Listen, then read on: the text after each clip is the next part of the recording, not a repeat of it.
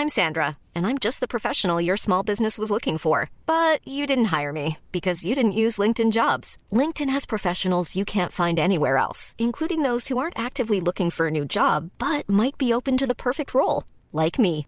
In a given month, over 70% of LinkedIn users don't visit other leading job sites. So if you're not looking on LinkedIn, you'll miss out on great candidates like Sandra. Start hiring professionals like a professional. Post your free job on linkedin.com/people today.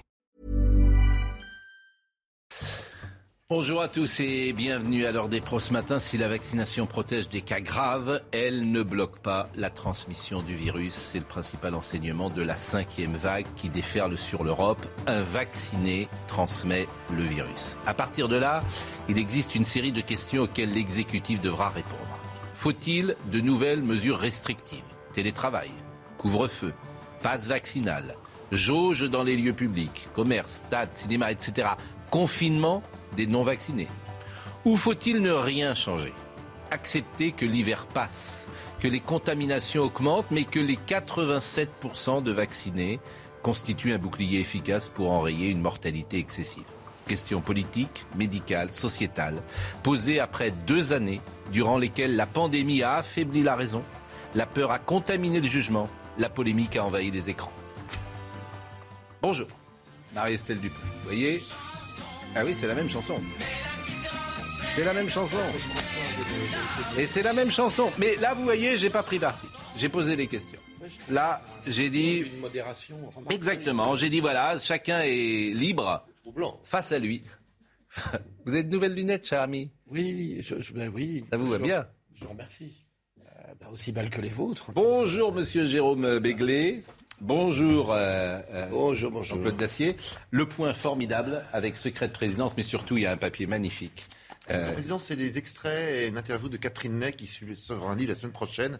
vous avez les bonnes feuilles. Voilà, qui part de l'arrivée de Jacques Chirac au pouvoir en 1995 jusqu'à la fin de François Hollande. Et elle raconte avec son talent inimitable, c'est quasiment 25 ans de 5ème République. Et là, vous allez faire un malheur avec. Quelques, euh, quelques révélations. Absolument. Là, vous allez faire un malheur avec ce numéro parce que vraiment, c'est passionnant. Et puis surtout, il y a un papier de Nicolas Sarkozy qui rend hommage à Catherine Ney, qui qu'on salue d'ailleurs, parce que très souvent elle nous écoute, je le sais, qui est une merveilleuse journaliste, qui est une femme formidable. Et il y a deux ou trois phrases qui m'ont euh, vraiment euh, fait, euh, qui m'ont plu. Elle n'a pas besoin d'une charte de déontologie pour savoir comment se comporter. Ça, c'est formidable. Elle sait faire la différence entre les sentiments et les faits. Elle n'a jamais craint le contact avec les politiques. Elle n'a jamais eu peur. On n'enferme pas Catherine Ney. On ne trompe pas Catherine Ney. On ne bluffe pas Catherine Ney. Car à ce jeu dangereux, on serait certain d'y perdre. Vraiment, c'est un hommage de Nicolas Sarkozy, écrit avec beaucoup de sensibilité, de générosité, d'intelligence, de rythme. C'est un papier formidable. N'est pas Catherine Ney qui veut. Donc bravo euh, pour. Quand il prononce Ce son numéro- premier discours politique, il a Oui. 20 ans, Nicolas Sarkozy, en 1975, c'était à l'UDR, il descend de la scène, et il y a une journaliste qui se précipite vers lui, c'est Catherine Ney. Donc il y a 45 ans de compagnonnage entre les deux, et lui a consacré deux biographies, et il lui rend, si j'ose dire, gentiment, et avec beaucoup de- d'amour et, de, et de respect, la monnaie de sa pièce. Cyril Cohen est avec nous. Il est directeur du laboratoire d'immunothérapie de l'université de Bar-Ilan en Israël et on suit évidemment régulièrement ses interventions parce que, comme vous l'avez dit plusieurs fois, c'était une sorte de laboratoire chimiquement pur, c'est ça que vous aviez dit, Israël. Euh, et, on se dit que ce qui arrive en Israël arrivera chez nous ensuite. Bonjour, Monsieur Cohen. Bonjour, Bon, bonjour, comment allez-vous d'abord? Ça va? Ça va, on se Bon. plaint pas. Euh, comment allez-vous, vous? Bah, nous, Il ça va mal. Il Nous, ça va mal. Mais ce qui nous intéresse, c'est d'abord de parler d'Israël et de voir s'il y a une euh, comparaison avec, euh, avec la France. Bon. Euh, Aujourd'hui, où en est la situation en Israël en termes de vaccination d'abord et de troisième dose? Donc, euh, en Israël, ce que l'on peut dire, c'est qu'à peu près 45% de toute la population, c'est pas la population éligible, 45% de, toute la population a déjà fait sa troisième dose. C'est ouvert à partir euh, euh, de l'âge de 12 ans, bien que les 12 ans et 15 ans ne se font pas encore vacciner avec une troisième dose parce qu'ils ont été vaccinés très tard et nous, on a au moins 5 à 6 mois d'intervalle entre la seconde dose et la troisième dose. Ce que l'on peut dire aussi, c'est qu'on a vu une chute euh, au niveau des cas quotidiens. On est passé d'à peu près euh, 10, 12 000 cas quotidiens qu'on avait au mois de septembre. Et aujourd'hui, on en a à peu près 4 à 500. Aujourd'hui, les cas, je dirais, les cas se sont stabilisés. Ce que l'on voit aussi dans les hôpitaux, c'est la vague des non-vaccinés. Il n'y a pas d'autre mot. Ce que l'on voit dans les hôpitaux, c'est que si vous n'êtes pas du tout vacciné, vous avez 40 fois plus de chances de faire une forme grave que si vous avez fait votre troisième dose. Et ceux qui ont fait deux doses sont au milieu. C'est-à-dire qu'ils ont 10 euh, fois moins de chances comparé à ceux qui n'ont pas été vaccinés de faire une forme grave. Donc pour nous, c'est clair. On vient de publier la plus grosse étude sur euh, euh, l'effet de la troisième dose. Je fais partie des auteurs dans dans, le Lancet où on a montré que euh, faire une troisième dose comparée aux gens qui ont fait deux doses et que cette, deuxième dose a plus de six mois, faire une troisième dose permet de réduire vos chances euh, d'hospitalisation de, de, 93% et de la morbidité de 80%. Donc pour nous, il n'y a pas photo la troisième dose est importante. Donc quand on vous entend, on se dit que fait le gouvernement français Il devrait déjà avoir demandé la troisième dose à tout le monde et pas seulement aux plus de 65 ans. C'est ce que je pourrais retenir. de, votre point de vue, en tout cas. Je, De notre point de vue, ce que, ce que l'on voit, c'est qu'il faut donner la possibilité. Maintenant, c'est vrai qu'après, c'est une question politique si vous voulez avoir un pass sanitaire ou pas, juste pour la troisième dose et, ne plus reconnaître les, deuxièmes, les, deuxièmes doses. Mais je crois qu'aujourd'hui, c'est une réalité. Il y a d'autres pays. On prend par exemple l'Angleterre qui, a aussi, qui vient de publier une grosse étude sur la troisième dose et les effets bénéfiques de cette troisième dose. Moi, je pense qu'aujourd'hui, il faudrait euh, l'ouvrir à celui qui le veut et puis laisser les gens décider. Si je veux vous poser une question. Oui, bonjour Monsieur Cohen. J'ai cru comprendre et lire que vous vous apprêtiez à vacciner les enfants entre 5 et 12 ans. Est-ce que c'est une bonne information et essayez de nous expliquer pourquoi vous vous lancez dans une dans une campagne de vaccination des enfants qui est contestée ici ou là quand même.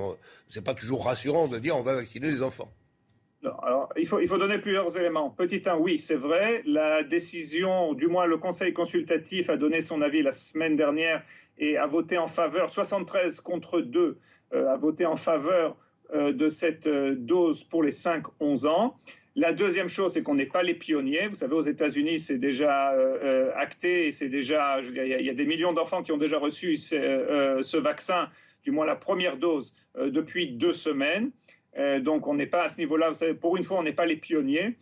Euh, la troisième raison, euh, c'est une raison qui, je veux dire, il y a deux, côtés à la vaccination des enfants. Il y a le côté, je dirais, altruiste qui, pour l'instant, je ne veux pas en parler parce qu'on n'a pas, pas d'idée, je dirais, en vie réelle est-ce que vacciner les 5-11 ans permettrait de réduire, je dirais, la contamination dans la, dans la population? Ça ne veut pas dire que, ce, n'est pas vrai, mais je veux dire, on n'a pas encore de données. Ce qui nous interpelle, c'est qu'on a vu aussi des cas, des cas graves. Les enfants font des cas graves de manière très rare. Ça, c'est vrai. Monsieur Cohen, euh, vous m'entendez, Monsieur Cohen? Ce que vous dites me terrifie. C'est-à-dire que vous ne savez pas si euh, les enfants de 5-11 ans transmettent ou pas.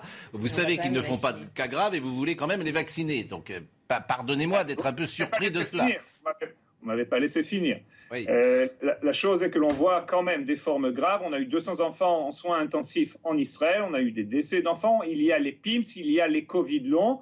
Ce qu'on se dit, c'est qu'une fois de plus, on offre la possibilité. Je suis contre mettre la pression sur les parents, par exemple, pour qu'ils vaccinent leurs enfants. Je suis contre un pass sanitaire, justement, pour les 5-11 ans. Mais d'un autre côté, on ne peut pas dire que la Covid-19 ne touche pas du tout les enfants. Maintenant, ça sera aux parents de décider. Alors, la question, c'est est-ce qu'on leur ouvre la possibilité ou pas? Alors, des questions très rapides avec des réponses euh, forcément très rapides. Est-ce que les triples vaccinés font des formes graves?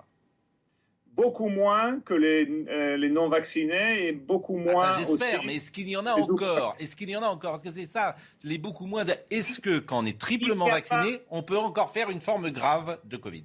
Oui, oui, parce qu'il n'y a pas de vaccin à 100%. Il ne faut pas voir les choses blanc ou noir. Il faut comparer les proportions.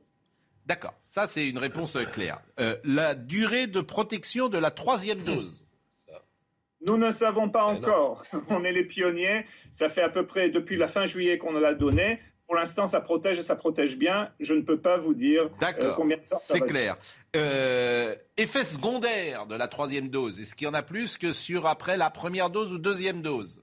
Nous n'avons pas noté d'effets secondaires notables différents de ce qu'on a vu après la deuxième dose. C'est mmh. à l'étude et pour l'instant, on n'a on rien qui prouve que c'est plus problématique. Bon, vous êtes à combien de vaccinés aujourd'hui en tout? Vous avez dit 45% de troisième dose tout à l'heure. Ça fait 4 millions d'Israéliens. On a une population de 9 millions. 9 millions, c'est tout le monde. On a 4 millions d'Israéliens qui ont fait leur troisième dose. La troisième dose. Et euh, sur la deuxième dose, vous étiez à combien? On est à peu près à 6 millions. 6 millions. Mais finalement, c'est pas très haut. Euh, pourquoi vous n'êtes pas plus haut que ça en pourcentage?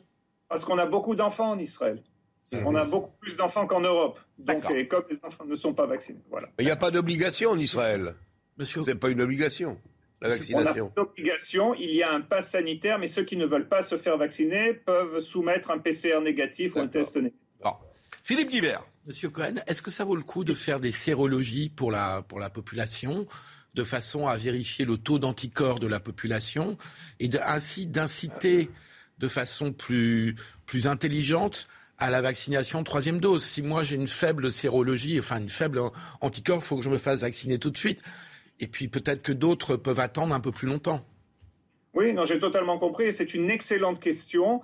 Euh, je vais vous répondre très rapidement parce que je comprends que c'est euh, comme ça qu'il faut le faire. Ce qui arrive, c'est qu'on n'a pas aujourd'hui, euh, de manière générale, on essaye d'avoir ces données, une correspondance entre le taux d'anticorps que vous voyez et la protection. On pense que plus vous avez d'anticorps, plus vous êtes protégé, mais on ne peut pas dire pour l'instant quel est le seuil parce que les anticorps, ah ce n'est pas tout en ce qui concerne la, population, la protection. Euh, est-ce qu'il faut passer du pass sanitaire, à votre avis, au pass vaccinal, euh, vu la faible efficacité du vaccin sur la transmission? Euh, J'ai mes réserves en ce qui concerne ce passage. En Israël, nous ne l'avons pas fait de manière générale. Quoi. Il y a un pass sanitaire. Et c'est pour ça que moi, j'hésite beaucoup. C'est une décision qui est plus politique. D'accord. Aujourd'hui, en Israël, il y a les masques dans la rue? Non, non, non, non, non. Les masques sont seulement, sont seulement à l'intérieur ou, on va dire, dans la hmm. rue s'il y a beaucoup de rassemblements, enfin, une densité assez forte, mais. Et quand est-ce qu'est prévu de tout relâcher en Israël? Euh, ben, on relâche pas parce que on, je veux dire on relâche pas.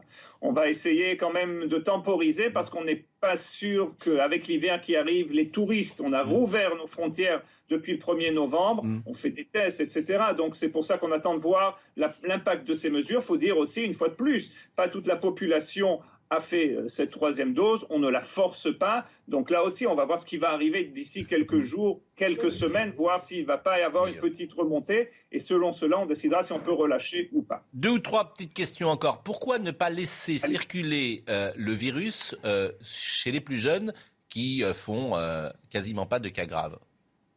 Ben, Quasiment, c'est le mot. Quasiment. Quasiment, mais pas, pas du tout. Donc c'est la euh, seule justification à votre, euh, à, votre euh, avis. C'est-à-dire que, en fait, toute vie mérite d'être sauvée. Ce qu'on peut évidemment comprendre, hein, d'ailleurs. Voilà, c'est la philosophie d'Israël, c'est la, pas la Même s'il y a des conséquences, et Marie-Estelle Dupont, que vous suivez peut-être sur notre plateau, peut imaginer mm. que le remède est pire que le mal. Dans ces cas-là, c'est en tout cas. Non, évidemment. Mais la, la question, c'est de savoir est-ce que vraiment le remède est pire que le mal?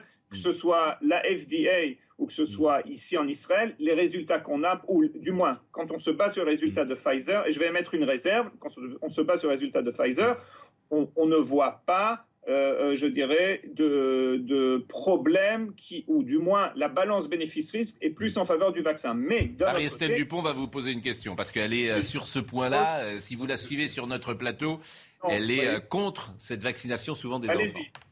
Oui, j'ai une question. Visiblement, Pfizer vient de sortir en fait un, compte rendu disant qu'il lui faudrait 5 ans pour euh, euh, estimer réellement les risques, notamment de myocardite euh, chez les enfants, etc. Donc, quand vous dites qu'il faudrait quand même vacciner les enfants parce qu'il y a quelques formes graves, avez-vous des chiffres précis sur les enfants qui font ces formes graves? Sont-ils polypathologiques ou en obésité? Et peut-on cibler exactement les enfants susceptibles de faire une forme grave, ce qui pourrait justifier chez certains pas chez moi, de prendre le risque de les vacciner. D'accord. Donc, je comprends totalement. Une fois de plus, je ne suis pas en train de vous dire il faut ou il ne faut pas vacciner. Je vous donne les faits. Ça, c'est la première chose.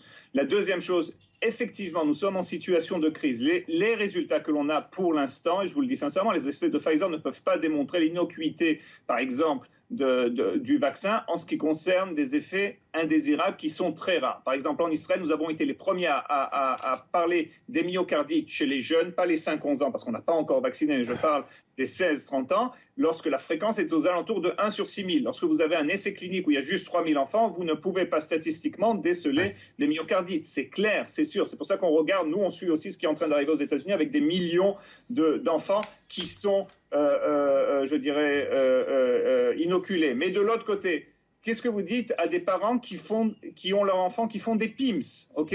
Qu'est-ce que vous dites à des parents qui euh, voient leurs enfants qui, ont, qui font des Covid longs? Donc c'est pour ça, on n'est pas dans une... Moi, je, vous le dis sincèrement, si on avait la possibilité de ne pas avoir de, besoin de vaccin et de ne pas avoir la Covid, moi, je signe tout de suite, je crois que vous aussi. Euh, est bien différente.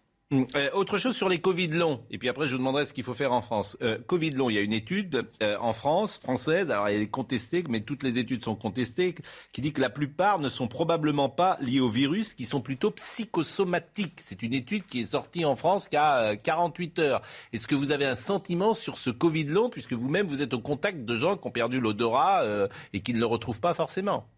Non, non, les, les, les Covid longs sont une réalité. Les myocardites et ça je tiens à le dire, les myocardites que nous, on voit chez les gens qui ont eu la Covid sont beaucoup plus importantes, quatre fois plus, on va dire un facteur. Il y a un article qui a été publié dans le New England Journal of Medicine que euh, suite au vaccin. Donc c'est une juste hier, je parlais à une, une, jeune dame qui a eu euh, qui a fait une myocardite et qui a qui jusqu'à présent ça fait euh, huit mois, elle a plus même presque un an qu'elle a un problème cardiaque à cause de la Covid de la Covid-19. Donc, euh, Donc le Covid long existe et selon vous, il n'est pas psychosomatique. Dernière chose. existe. La question, c'est de savoir quelle est leur fréquence. Au départ, on parlait de 15%. Aujourd'hui, on est plus aux alentours de 2 à 5%. Ah Je crois que ça dépend aussi des pays. Ouais, donc c'est pas la même chose. Dernière chose. Vous êtes ministre de la Santé en France. Vous connaissez les chiffres euh, du jour 20 000 contaminations. Nous avons 87% de vaccinés. Qu'est-ce qu'il faut faire selon vous? Qu'est-ce qu'il faut faire? Petit 1, il faut essayer. Je ne sais pas si ça va marcher, mais nous, on l'a fait en Israël. Essayer de voir les gens qui n'ont pas fait du tout de vaccin. Essayer surtout les, évident. Il y en a 6 millions, mais ça va être difficile. Dont 1 million qui ont plus de 65 ans. 6 millions non vaccinés, 1 million de plus de 65 ans. Première chose. Deuxième chose. rétablir euh, les gestes barrières là où c'est possible. Petit 3, la troisième dose. Faire une campagne, l'ouvrir à tout le monde. Euh, petit 4, essayez, je crois, hein, euh, une fois de plus, ça va dépendre aussi euh, des, hôpitaux, mais essayez de se préparer justement à cette vague. Et, mais pas de mesures restrictives selon vous, pas besoin de couvre-feu, pas besoin de télétravail, pas besoin de confiner des non-vaccinés, pas de ce type de mesures. On doit pouvoir passer selon vous. Non, alors je vais vous dire, ce que l'on voit de manière générale aussi bien en Europe, et c'est ce qu'on a vu en Israël, on a vu beaucoup de cas, mais on a vu un espèce de découplage par rapport à la surcharge dans les hôpitaux. Mais elle a existé. D'accord? À, la à la troisième vague en Israël, mois de janvier, on a eu à peu près 4000 décès. À la quatrième vague, avec un nombre pratiquement euh, euh, identique de, contaminés, on a eu seulement 1500. Seulement, excusez-moi. Donc là, c'est la vaccination. C'est décorrélé. C'est-à-dire que le nombre de contaminations est décorrélé du nombre euh, de morts dans les hôpitaux. Bah, je crois qu'on a fait le tour. D'abord, je vous remercie hein, parce que vous êtes toujours très pédago, très limpide, très clair, très précis. Je vous presse un peu hein, dans vos réponses. J'ai bien, remarqué. Mais je, je pense à nos téléspectateurs, sauf si Philippe veut ajouter un dernier mot. Est-ce qu'en Israël, vous utilisez beaucoup les purificateurs d'air? Parce qu'on en parle en France comme une solution euh, qui n'est pas assez développée. On était avec Antoine Flao qui euh, avant-hier qui effectivement nous disait ça que le purificateur d'air est une solution. Il est d'ailleurs réclamé notamment par Jean-Luc Mélenchon, faut le dire. Je, ne sais pas. on, ne l'utilise pas en Israël, on n'utilise pas de manière générale les purificateurs d'air, donc je n'ai pas de données. Je ne sais pas quelle est leur efficacité. Je vous le dis sincèrement, si vous êtes assis à côté de quelqu'un qui a la Covid, je ne sais pas ce que ça va changer un purificateur d'air. Je ne sais pas quelle est la portée du virus. On parle d'à peu près 1 à 2 mètres. Donc je ne sais pas euh, si un purificateur d'air va pouvoir. Euh, J'émets des doutes. Et j'ai vu également, alors j'ai entendu ce matin qu'en Chine, il y a des colis qui ont été testés positifs. Des colis disent-ils. Alors ça, ça m'a quand même étonné, parce qu'en Chine, c'est le dernier pays qui sont sur euh, euh, Covid-0. Comment ils font pour tester des... Ah, écoutez, je ne sais pas, je sais pas si vous... C'est des, des bêtises? Non, non, je ne vais pas dire des bêtises, mais je crois qu'il faut faire une distinction entre, d'un côté, des traces de virus que vous pouvez déceler sur toutes sortes de surfaces et l'infectivité justement de mm. ces, de ces virus. Et, ça, ça c'est des études que j'aimerais voir. Par exemple, si vraiment vous avez trouvé un colis positif, que vous le touchez et que maintenant vous touchez votre bouche, est-ce que vous allez être infecté ou pas? C'est deux choses différentes, trouver des traces de virus et euh, être infecté. Bah merci Monsieur Cohen, hein. vraiment c'était extrêmement intéressant comme euh, à chaque fois. On a fait vraiment un, un passage de toutes, ben non, mais un passage de toutes les questions. Je vous remercie euh, vraiment euh, grandement et nous on va continuer notre discussion. Je vais vous citer, euh, je vais vous faire écouter ce qu'a dit Jean-François Delfrécy hier soir. Il a dit que le, parce que je les trouve un peu plus alarmants Je voudrais juste préciser une chose, c'est que je ne sais pas si les enfants sont susceptibles de faire des formes graves, mais aujourd'hui, dans nos cabinets, les enfants tocs. Voilà, et je le dis avec beaucoup d'émotion. C'est-à-dire que des enfants de 6 ans me disent je vais m'infecter par les yeux si je touche mon visage. Et donc j'ai des petites filles qui viennent en me disant je joue à touche-touche avec ma maman, je m'entraîne à dire que je peux toucher un sac sans mettre laver les mains. Mais est-ce que vous vous rendez compte de la dégradation de la santé mentale de nos jeunes, dont on sait, il y a une étude qui vient de le rappeler, hein. qu'elle était déjà très mauvaise. Voilà. C'est la faute des parents. J'aimerais qu'on y pense. Si les parents euh, euh, entretiennent les enfants dans, ce, dans cette croyance-là, ils sont quand même un peu coupables. Donc vous demandez aux parents d'être schizophrènes et d'aller dans le sens de la peur quand ils sont en dehors de la maison et quand ils sont à la maison de dire aux enfants si les parents disent qu'en touchant un sac, en mettant après la main sur la langue ou sur les yeux, on a le, virus, les parents sont à minima mal informés. Oui, mais cette petite fille n'avait aucun trouble, aucun antécédent et il n'y a pas de psychose dans sa famille avant le Covid. Donc je pense qu'il va falloir avoir un discours qui revient à un peu de raison et de bon sens et qui considère la santé dans sa globalité et pas seulement comme des traces de, germes sur une table. mais ce que dit Marie-Estelle, et vous connaissez ça. La santé mentale des enfants. Ce n'est pas simplement ne pas avoir le Covid. Bien sûr. La santé mentale.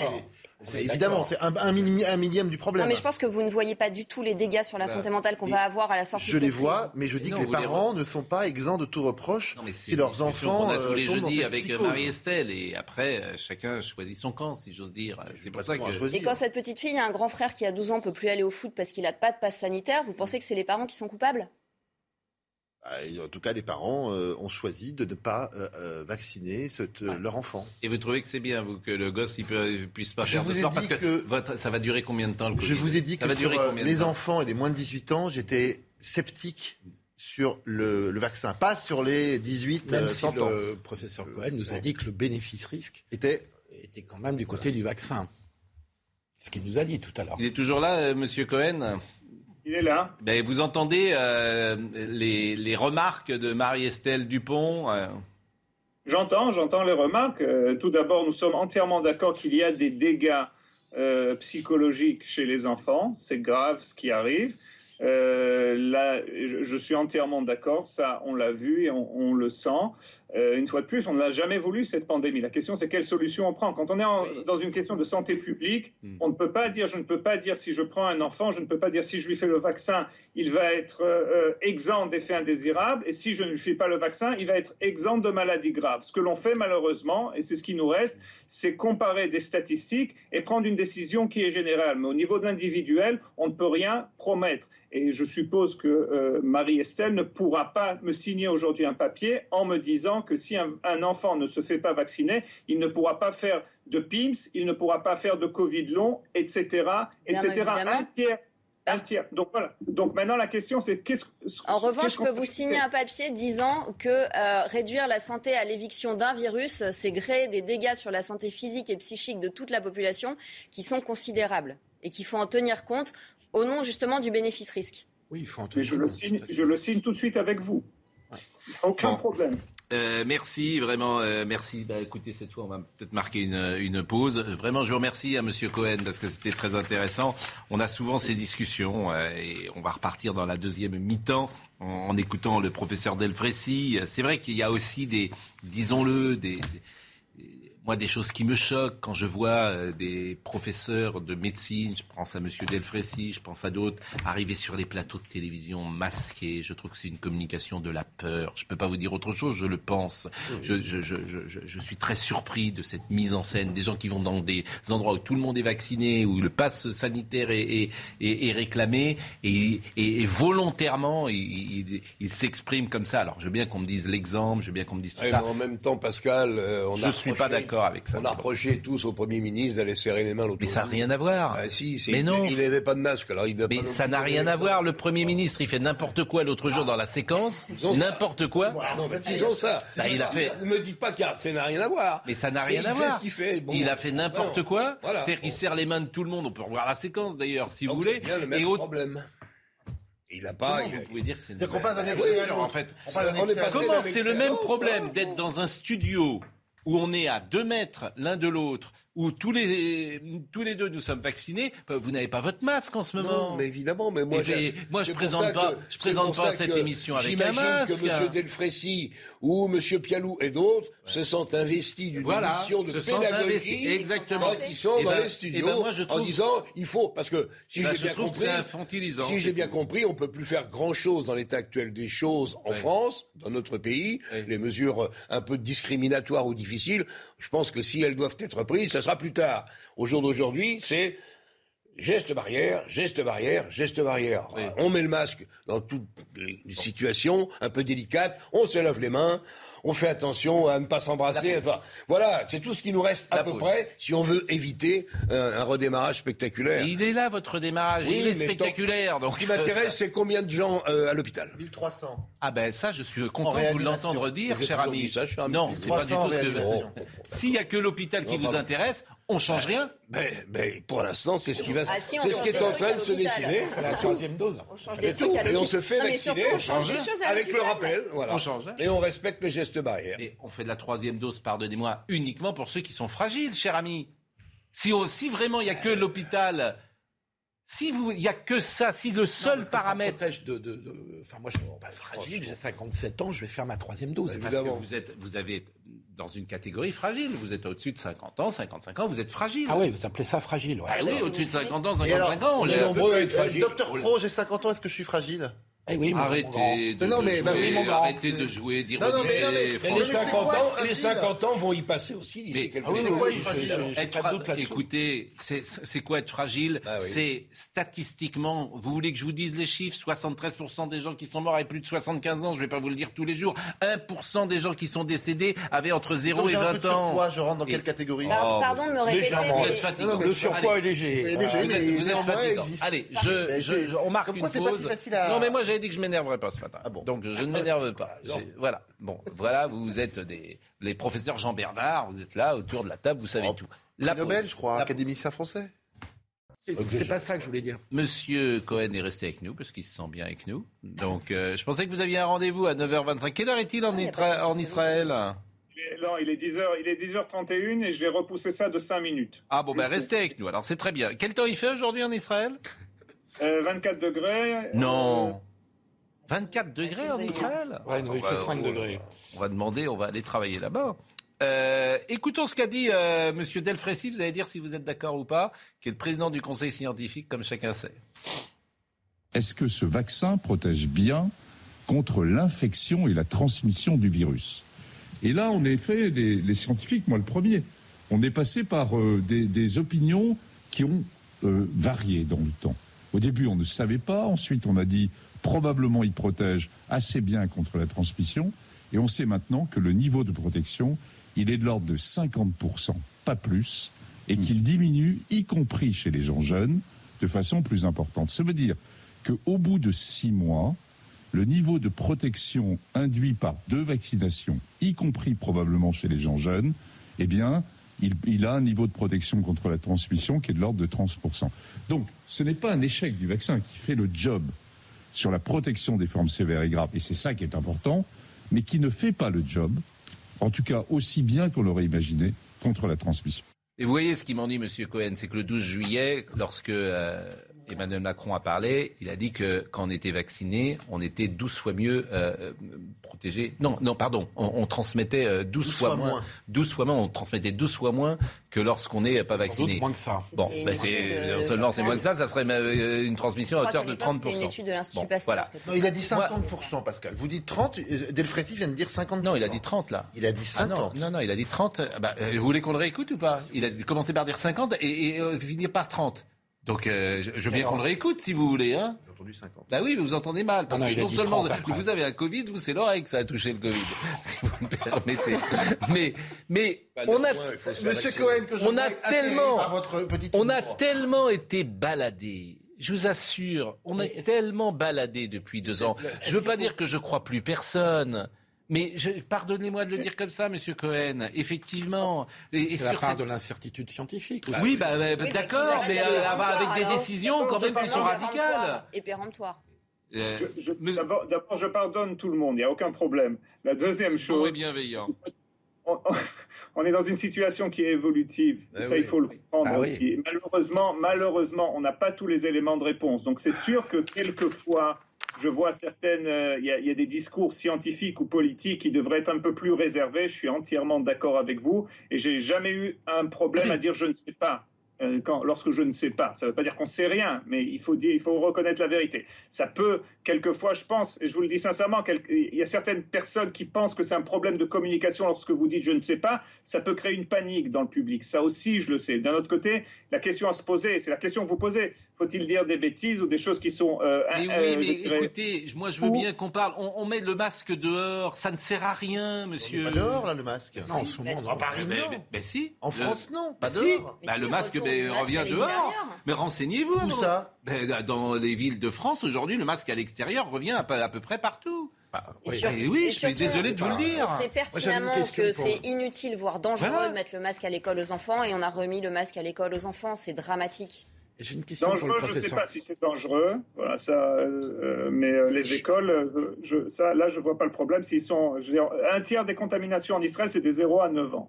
On, on- il vient d'avoir une méta-analyse qui a prouvé sur 72, Ouais, une énorme euh, méta-analyse dans le British Medical Journal sur 70 études qui a prouvé que le masque, par exemple, c'est une chose qui peut protéger les confinements beaucoup moins, par exemple.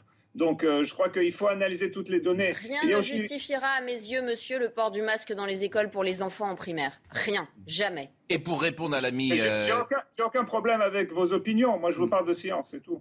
Bon, Et moi aussi, je vous parle de science. Je vous parle des troubles psychiatriques que ça génère, des enfants asthmatiques qui ne peuvent pas respirer, des migraines, des troubles de l'apprentissage, de la buée sur les lunettes et des phobies scolaires. La buée semble- sur les lunettes. Il- ça, C'est l'argument, la buée sur les lunettes. Bah, tu Non. peux pas apprendre, Eh tu ben, on peux pas apprendre à lunettes, lire. euh, on les nettoie, Ah oui, mais quand, remet. tu- quand tu as des lunettes, en général, c'est que tu en as besoin pour Je apprendre porte à des lire au lunettes tableau. aussi. Effectivement, j'ai de la buée de temps en temps. Ça Bon, c'est pas euh, pour répondre question. en revanche, pour répondre, marché en plein air, entrée et sortie des centres commerciaux, établissements scolaires, arrêt de bus, face à la dégradation de la situation sanitaire, la préfecture de la Loire, de la Loire impose de nouveau le port du masque à l'extérieur dans plusieurs La, cas de figure. la Loire, c'est vous avez dit la France.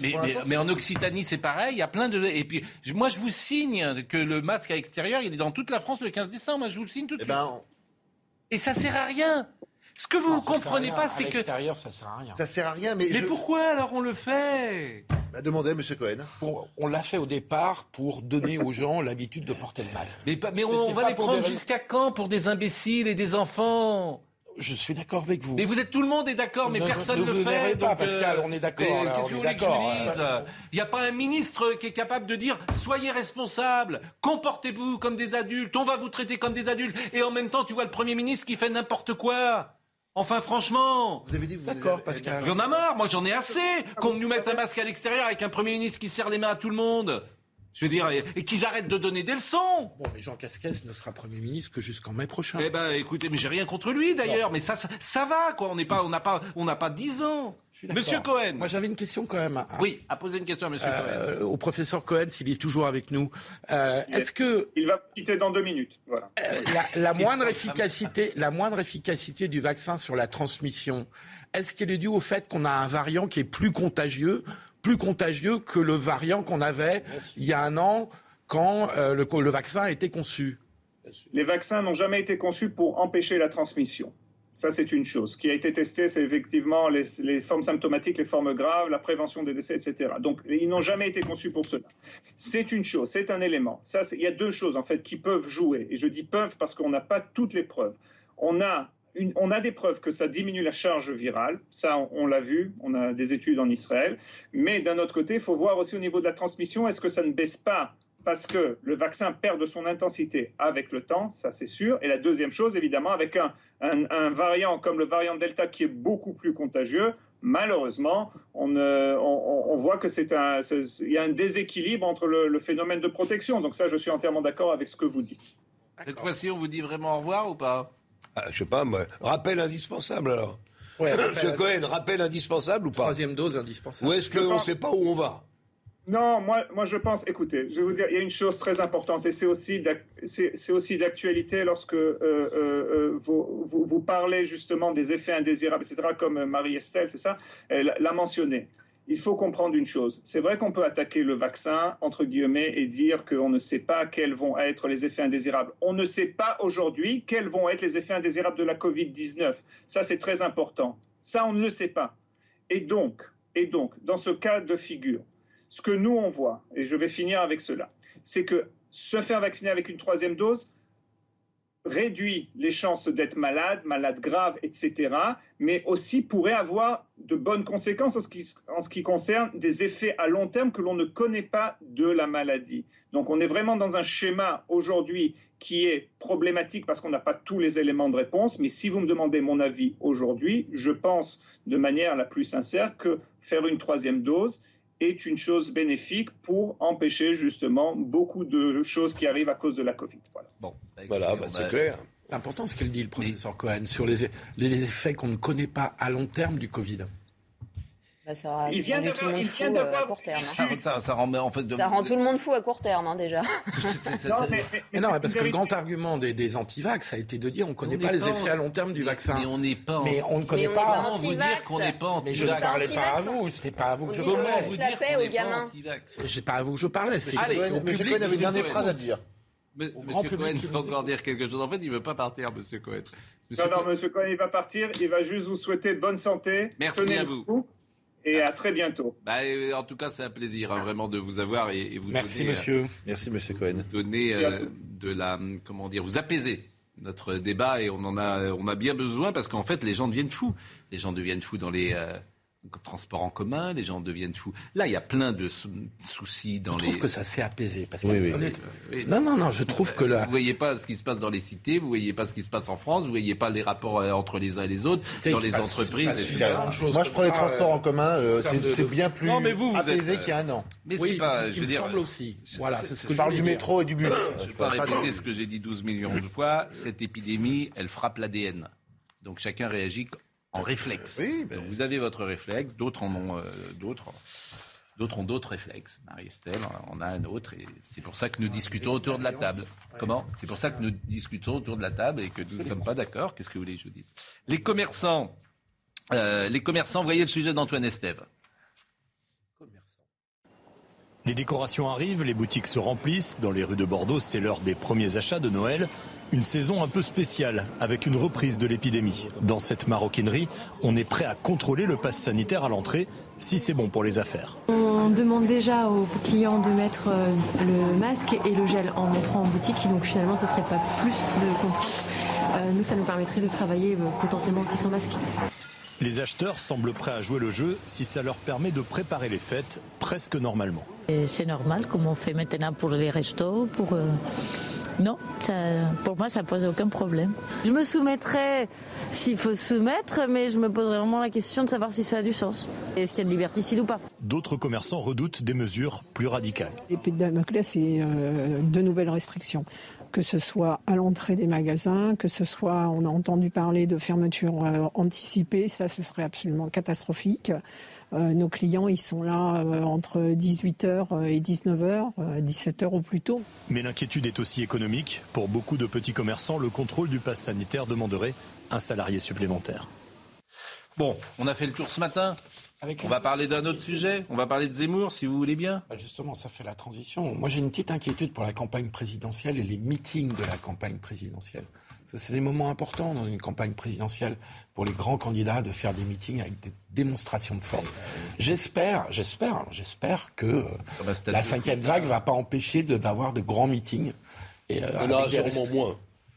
Oui, mais justement, c'est un impact. d'argent et que... Souvenez-vous, Macron, il y, a, il y a cinq ans, lance sa campagne avec le 15 décembre en meeting. C'est le fameux meeting là où il dit euh, parce que c'est mon projet, vous vous souvenez.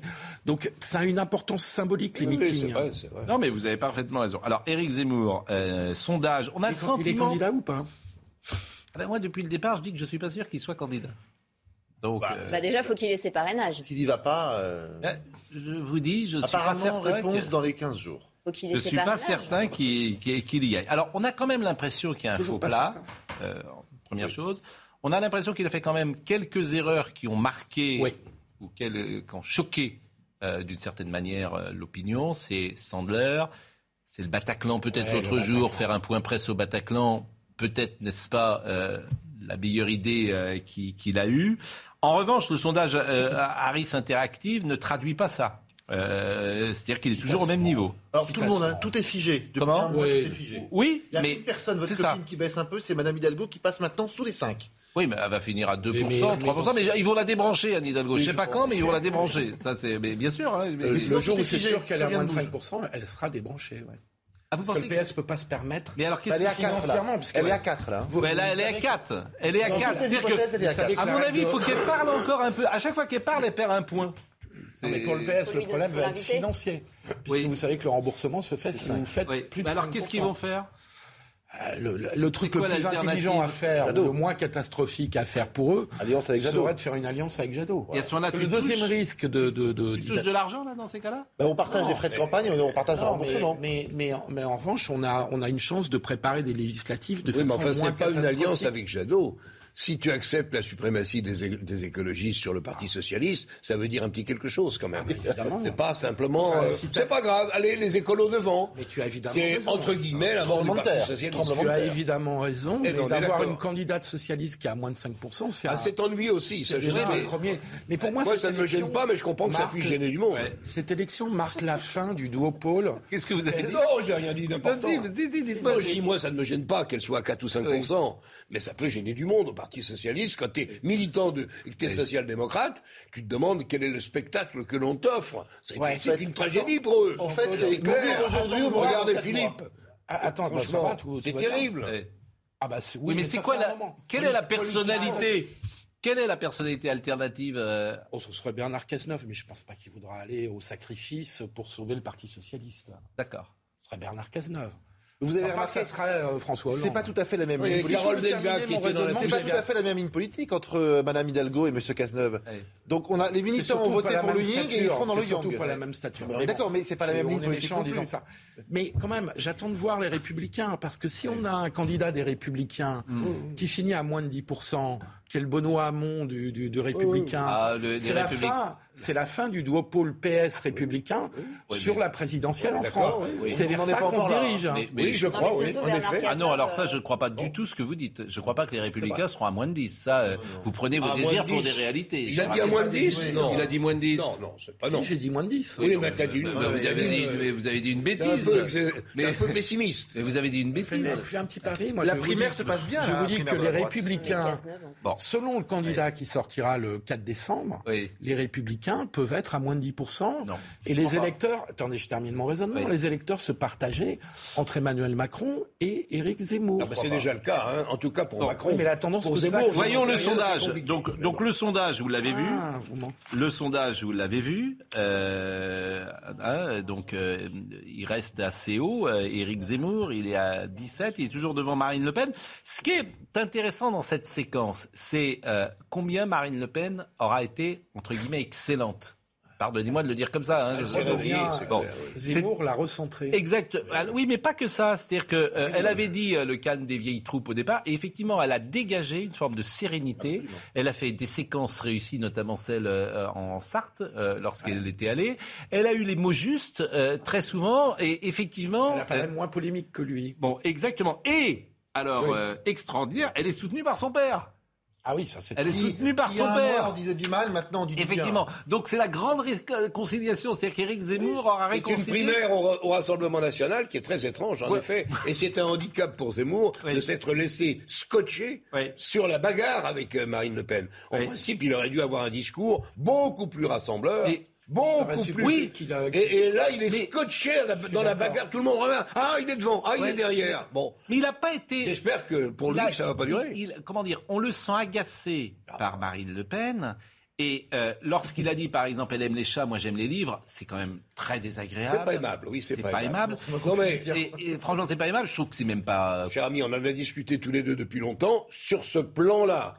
C'est-à-dire cet excès de langage, alors qu'il a déjà les propositions sur le fond Mm. Oui. Mm. qui sont intéressantes et qui intéressent beaucoup de Français, il se perd dans des excès de langage et dans des attaques à dominem qui sont ridicules à mes yeux et qui le desservent. Parce qu'il y a ce sondage-là qui le met encore un poil devant Marine, il y en a deux autres qui le mettent derrière. Qu'est-ce qu'il a dit sur les sondages qu'il mettait derrière? Pouah pas sérieux, c'est tout Oui, ça c'était d'une manipulé. Il, réagit d'une manière, je veux vous dire qu'il qui doit inquiéter beaucoup de gens qui potentiellement sont intéressés par son discours. Alors, euh, Jean-Marie Le Pen a dit, comme journaliste, Éric Zemmour pouvait, s'il vous plaît, comme journaliste, Éric Zemmour pouvait choisir ses cibles, il était celui sur lequel on ne tire pas. Là, il va prendre des coups et il n'y est pas préparé. Zemmour n'est pas à la hauteur de l'événement. Marine, elle, elle a quand même un certain métier. Elle a Et- pris des alors, coups. Papa Le Pen est gentil avec sa fille, là. J'avais euh, prévu, j'avais prévu qu'Éric, il veut peut-être être ministre, j'en sais pas. J'avais prévu, Jeunesse et sport. J'avais prévu qu'Éric, que j'aime bien, allait connaître un plafond. Des déclarations courageuses lui ont valu euh, cette étonnante ascension, mais il a brûlé euh, ses cartes sans s'en rendre compte. Et Xavier Bertrand s'est amélioré, il s'est rendu compte de l'importance de l'immigration. Les autres ont suivi. Je ne crois pas aux chances des Républicains, mais ils vont ruiner celle euh, de, de Zemmour. Donc, euh, Pascal, je ne veux pas faire de Jean-Marie Le Pen le phare de notre pensée. Mais parlez pas tous ensemble. je ne vais pas faire de Jean-Marie Le Pen le phare de notre pensée moderne. Oui. Néanmoins, s'il phare commence, s'il commence à changer de discours, Oui. c'est un observateur avisé quand même de la Je suis d'accord. Donc, ça a peut-être un petit Un sens. observateur avisé, mais un peu Mais bon. engagé, parce Ah, qu'il a quand ah même bah, sa être- fille qui est candidate. pour Oui, mais ça n'a pas gêné, 15 jours. généralement, oui. Bon. Non, mais il se rend compte qu'il y a, y a un truc chez. Zemmour qui... euh, la, magie qu'il faut dans une campagne électorale, peut-être ne passe-t-elle pas comme il l'avait imaginé. Et c'est vrai qu'on a vu Eric Zemmour, par exemple, je l'ai dit hier, et j'espère qu'il va venir sur ce plateau, et puis on pourra l'interroger euh, vraiment... euh, lui poser toutes les questions, mais même physiquement, je trouve fatigué, Oui. pour tout vous dire. Moi, je suis frappé de ça. Donc, c'est euh, c'est Vous une... savez pourquoi? Bah, c'est- Il est seul, Non, ouais, il est seul à se il- défendre. Il n'y a personne qui porte sa voix. Je, Il y a je personne trouve qui que alors que les autres je suis candidats d'accord avec vous, mais il faut une équipe de la campagne, santé, a c'est important, quoi. il La a santé, c'est important. Il a Donc on lui posera de- cette question. Il n'y Il a, a pas de collaborateur, il n'y a pas il de a soutien qui Il a parlerait en son nom. Mais il n'a pas obtenu de ralliement non plus pour Pas l'instant. encore. Oui, mais je pense qu'effectivement, allait trouver voilà, un deal avec euh, Dupont-Aignan, il l'a pas encore trouvé. il est possible qu'il pensait euh, que Marine Le Pen serait sur le toboggan et il penserait peut-être, il pensait peut-être que le 15 novembre il serait largement devant elle. Ça s'est pas euh, passé comme ça et que ça l'agace. Voilà, ça l'agace. Quand même, Et reconnaissons qu'à 17% qualifié Oui. pour le second Très tour, haut, très haut, vu d'où il vient avant l'été, je c'est quand même suis une performance. D'accord, mais Mais tous les sondages ne disent pas mais mais euh, si vous Ah me ben, permettez, 16-17, c'est bien. euh, il s'est engagé pourquoi. Il s'est engagé pourquoi Fondamentalement. Il a dit Je m'engage parce que Marine Le Pen ne peut pas gagner. Ce reproche-là, tu peux lui faire à lui. Ouais, c'est ça qui se retourne. Non, mais tu as raison. C'est aussi simple que ça. On est sur une primaire Tu au Rassemblement national qui est mortifère pour le Rassemblement national. Ce qui risque de faire du Marie-Estelle. bruit, c'est s'il est déjà à 17% et qu'au final, il ne peut pas se présenter parce qu'il n'a pas ses 500 parrainages. Il les aura. Ça, ça va faire du saut. Il les aura, il les aura, il les aura. Bon, on va marquer, euh, Le parrainage, il les aura. M'étonnerait qu'il ne les ait pas. Il n'y a pas un on va marquer une pause. On va saluer notre ami euh, les. Béglé qui part toujours à. Aujourd'hui? Bah, il part toujours à 10h. Aujourd'hui, il les a pas. Non, mais je- je- Euh, il les a pas aujourd'hui, Aujourd'hui, oui, bah, euh, il les a pas, mais il les aura peut-être. Bon, euh, vraiment excellent, euh, excellent euh, numéro du point. hein, avec, vous recevrez euh, Catherine Ney. euh, Et, euh, et- et comment et Je rappelle l'excellent papier de Nicolas Sarkozy, euh, de, de Catherine Ney. Il y a une très jolie photo d'ailleurs que vous avez mise de Catherine Oui. Ney, qui était euh, une euh, jeune femme à l'époque. C'était extrêmement rare. Il y avait François Giroud qui était journaliste politique, Absolument. Michel Cotta. Michel Cotta. Ah oui, c'était l'équipe des Bon. jeunes journalistes Express. talentueuses que Jean-Jacques Servan-Schreiber avait voulu Oui. pour aller au contact des hommes politiques et leur sortir des choses que l'Express aurait été les seuls à sortir. Et ils ont fait du bon boulot. Cotta, en effet, euh, euh, Catherine, bien sûr. Il y en avait une ou deux autres que j'ai oubliées. Le commando a donné des bons résultats pour l'Express à l'époque. En 74, quand vous êtes à Europe, il y a combien de femmes dans la rédaction, Jean-Claude? Pas beaucoup. je sais plus. Vous me coller là. Donc, bah, je- il y a Anne Sinclair, Oui, il y a Catherine Ney. oui. Cotta. Oui. Michel. Cotta était à Europe ou elle était à RTL Elle était- non, elle est arrivée à Europe. Bon, Donc il y a trois femmes simplement. Peut-être une ou deux de plus. Il n'y a pas de beaucoup. reporter.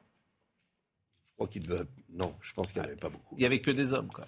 Presque. Quel monde de macho dans lequel vous avez Vous deviez, vous deviez vous ennuyer quand même. C'était terrifiant, on s'ennuyait, bien sûr. On était.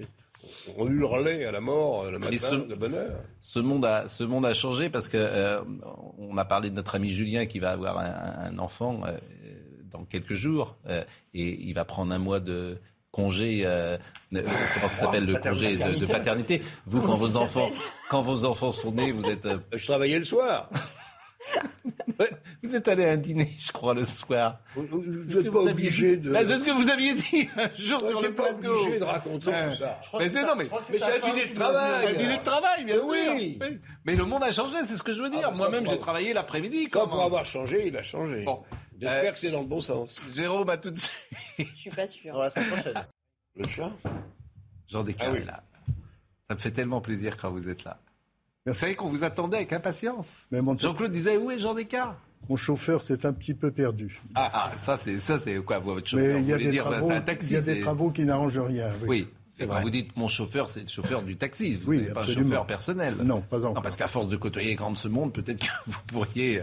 Dites-moi de- juste un petit mot. euh, on va parler évidemment de la saga des Windsor, mais demain c'est la fête nationale euh, à Monaco. Oui. Charlène est, est revenue. Et elle n'y sera pas. Et elle n'y sera pas. Vous savez où elle est, Charlène? Non, mais je pense que, si vous voulez, euh, j'avais couvert pour une télévision concurrente euh, le mariage euh, du prince Albert. Euh, on peut dire qu'on ne ressentait pas, euh, et depuis c'est confirmé, ce qu'on ressentait du temps de régner et de grâce, le mélange heureux du charme et de l'efficacité. Voilà. Bon, je ne sais pas, euh, je suis pas. Le charme ou l'efficacité Ah bah là c'était efficace parce qu'il y a quand même deux enfants. Donc Oui, il y a un successeur au, au trône. et Mais c'est- je, je important. pense que c'est très difficile de succéder à un homme comme Régnier et à la princesse Grace. J'ai très bien connu tous les deux, qui ont relevé Monaco d'une façon extraordinaire. Euh, je pense que la princesse Charlène, elle est peut-être vraiment malade, ça je ne mets pas ça en doute, mais je suis pas sûr qu'elle soit heureuse à Monaco, qu'elle aime Monaco. euh, c'est un état d'esprit, c'est une aventure formidable, c'est une histoire étonnante, bon, qu'il faut comprendre. Mais il n'y a pas que les paillettes, il n'y a pas que la vie extérieure, c'est un État, il y a une économie, il y a une histoire, des personnages formidables, Charles III, euh, Albert Ier, etc. Oui, je suis d'accord, mais bon, Charlène, non, c'est pas. Alors, elle est un petit peu, elle se repose, elle doit être, un- elle a des soucis. euh, Oui, apparemment. Elle, Elle a des soucis, elle euh. est peu présente, je dirais, euh, d'une façon générale. Mais elle est revenue quand même. Elle était en Afrique revenue du quand Sud, elle est même, revenue. et- Mais c'est dommage parce que la fête nationale est, par définition, très importante. Oui. Elle est à Monaco pour la fête nationale. Ce qui est bien. On a un peu le sentiment qu'elle est revenue, je dirais pas pour ça. Oui. Je ne suis pas dans le secret. Non, mais il y a un peu famille de ça. royale. Il y a un peu de ça. Néanmoins, il doit y avoir un peu de ça politiquement. Elle est là. Bon, elle, elle est souffrante dans un lieu gardé secret. Pour, Oui, dans pour un pas lieu- que les paparazzi viennent Ah, ça, de- je pense photographier que les tous les couloirs. paparazzi Oh là là euh, là. cherchent euh, Charlène. euh, De toute façon, évidemment. est- Monaco n'est plus le, le Monaco qu'on la a plains. connu il y a 20 ans ou 30 ans. Moi, je la la plains, même chose. Oui, quoi, il y a 60 ans. Mais, Peut-être, mais- peut-être. mais- Et vous, savez, vous savez, on va parler de, de Monaco d'une façon indirecte le 30 novembre. Il se passe quelque chose d'extraordinaire, c'est le transfert de la dépouille de Joséphine Becker au Panthéon.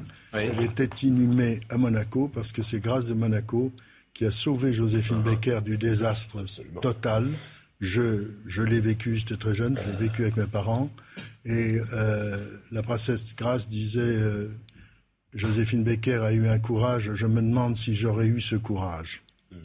Désastre total, c'est-à-dire enfin, sans Elle n'avait plus d'argent, elle n'avait plus rien. Elle, n'avait plus rien, et elle avait été obligée de vendre euh, la maison des Milandes, le château en Dordogne. sûr, bien sûr. Bon, peut-être que certains travaux avaient été plus ou moins mal faits, mais je veux dire, c'est très émouvant. Le, le fils aîné de ces enfants adoptifs qui dit Maman ne bougera pas de Monaco.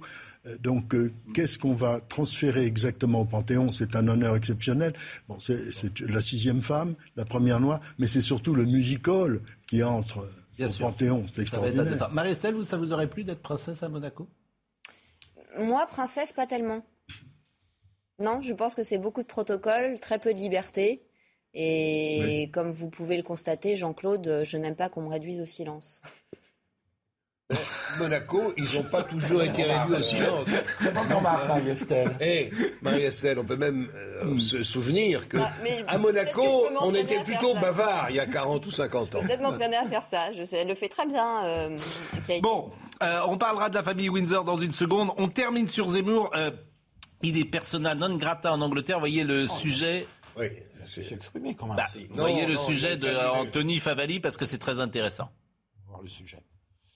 Le revirement s'est produit 48 heures seulement avant la rencontre entre Éric Zemmour et la communauté française de Londres. La Royal Institution a décidé d'annuler la réservation de ses locaux pour accueillir l'événement.